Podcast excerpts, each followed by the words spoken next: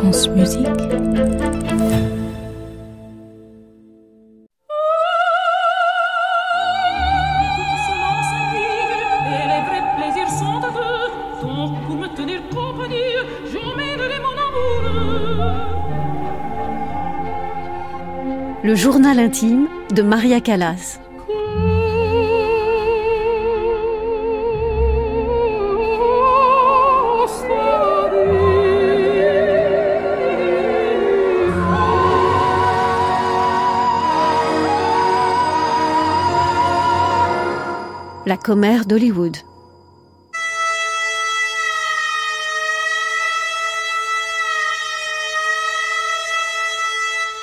Je suis à New York depuis deux mois.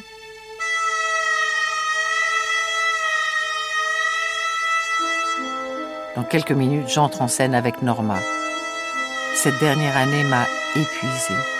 J'ai dû affronter tant de mesquinerie et de violence. Tout a commencé à Chicago l'année dernière. C'était la dernière de Madame Butterfly. Je m'inclinais sous les applaudissements pendant que quelqu'un dans les coulisses négociait ma livraison au shérif. Comme dans un western, ils veulent m'arrêter. J'ai été piégé et trahi. Monsieur Bagarozzi est dit, on m'a mis d'autrefois, naïve que j'étais. Cet ingrat me réclame des sommes d'argent invraisemblables. Il prétend avoir dépensé 85 000 dollars pour m'apprendre à chanter. Mais il a perdu la raison. Bien sûr, la presse est empressée de me photographier avec mon visage furibond. Ah, la prima donna explosive. Les journaux sont ravis de s'en saisir. Je me remémore la phrase de Violetta à la misérable qui est touchée. Tout espoir de renaître est à jamais perdu. New York à l'aube, je vais écrire vite car il est très tard et je suis fatiguée.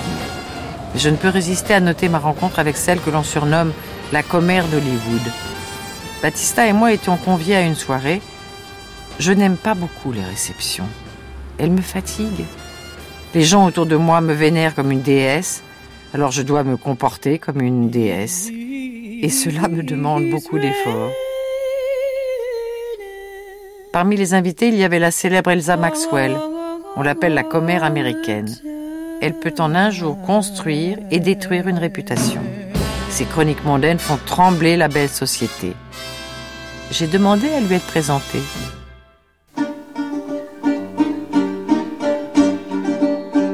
Je ne cesse de lire des articles de presse où ma mère se confie aux journalistes. Comme elle a tort. Ma relation avec ma mère a toujours été compliquée.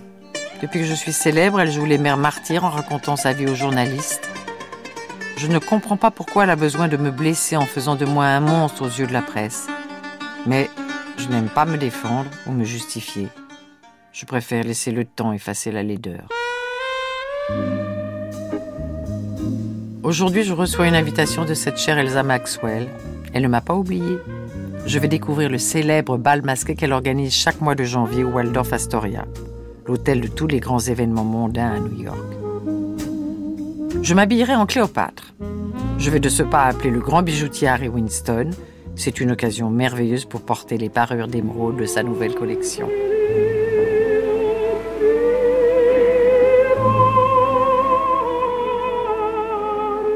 Après New York, Chicago, Londres, Battista et moi rentrons enfin à Milan. On dit partout que je me bats pour garder mon titre d'assoluta, la meilleure. Les journalistes aiment cancaner, mais ils ne me comprennent pas. C'est mon professionnalisme et mon perfectionnisme que je défends. Je ne transige pas avec ma réputation professionnelle. Si un chanteur est médiocre, je refuse de chanter avec lui. Si je demande plus de répétitions, c'est parce qu'il faut beaucoup de travail, de concentration et de temps pour faire naître un rôle, un personnage à l'intérieur de soi. «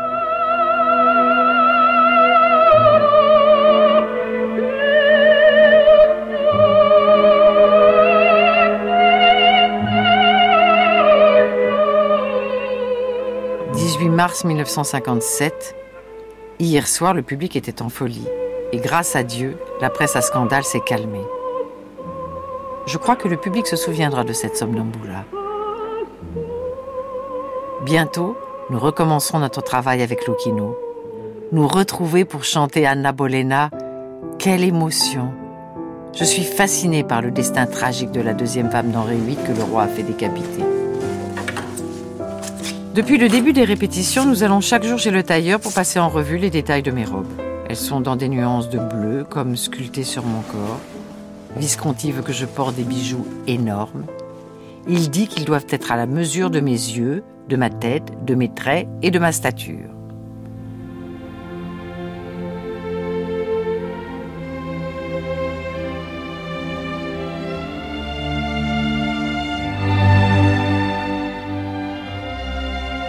Avril 1957, scène finale d'Anna Bolena. Anna attend son exécution dans la cave de la Tour de Londres. Comme dans un tableau de Rembrandt, Lucchino me fait apparaître dans une vague de lumière dorée. J'émerge de l'ombre, je suis assise, immobile. Le public n'ose ni respirer, ni tousser, ni remuer. Il règne un silence absolu. Je chante la prière d'Anna.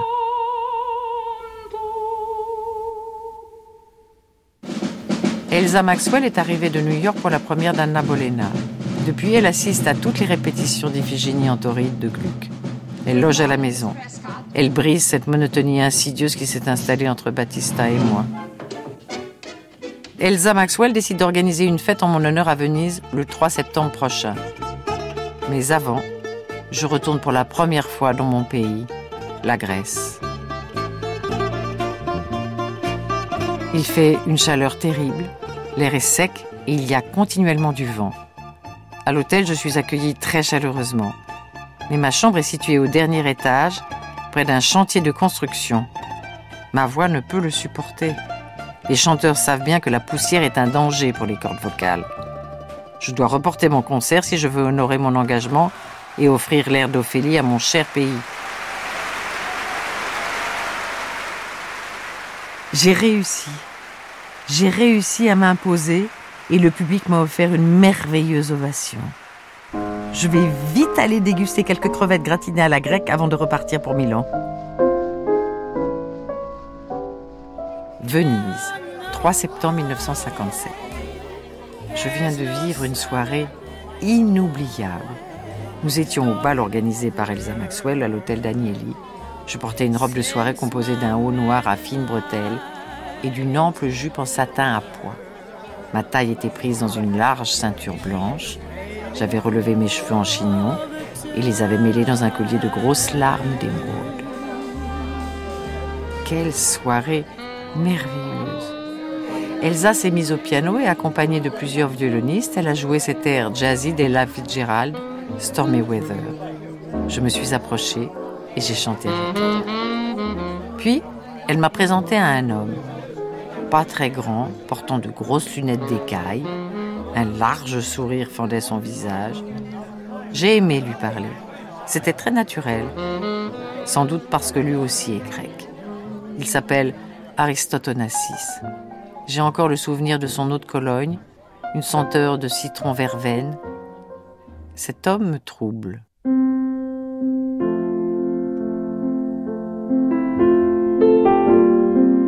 Depuis plusieurs mois, les médecins me prescrivent du repos. Si je continue à vivre cette vie si intense de travail, de représentation, de pression, je vais abîmer ma voix et mes nerfs. Je dois donc annuler mon engagement à San Francisco où je devais chanter Lucia la Mermo pour l'ouverture de la saison. Évidemment, cela déclenche un véritable scandale. La presse m'a photographié à Venise chantant au piano. Personne ne me comprend. Je suis seule. Mais j'ai passé tant d'années à solfiller, répéter, chanter, enregistrer, sans avoir le temps de m'accorder une heure de vraie détente. Pourquoi devrais-je sacrifier ma vie? À présent, j'ai envie d'autre chose. Tout avait bien commencé, je suis arrivée à Rome dans la soirée de la San Stefano. Le lendemain midi, je suis allée répéter au théâtre. J'étais heureuse de revenir chanter à Rome pour ce concert du 2 janvier 1958. Nous avons travaillé toute la journée. J'étais assez contente de moi. Tard dans la soirée, j'ai ressenti une légère douleur à la gorge. J'ai donc décidé de rester une journée dans ma chambre d'hôtel pour me reposer. Le lendemain, Je me sentais bien et le soir à la couturière, je chantais au mieux. Pour la générale, je chantais à pleine voix. À la fin, je me suis retirée dans ma loge, une petite loge glaciale. Je me suis démaquillée et j'ai enlevé mon costume. Il y avait des courants d'air. Un vent froid soufflait par les fissures de la fenêtre. Je me suis sentie frissonner et ma voix est devenue légèrement rauque. À 20h30, je me suis rendue à la télévision. Je devais chanter l'air de Castadiva pour une retransmission dans toute l'Europe. Je me suis couchée tard dans la nuit.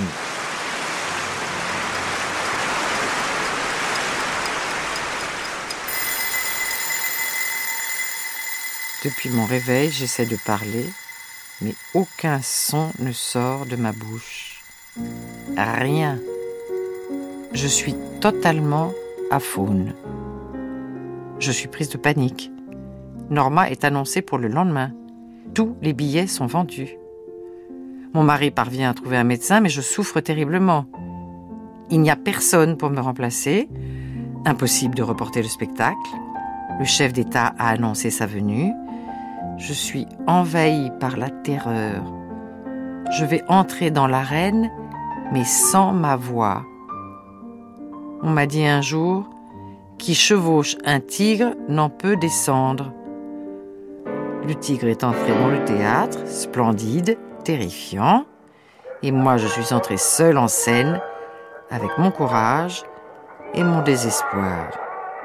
J'allais provoquer ce que l'on a appelé le scandale du siècle.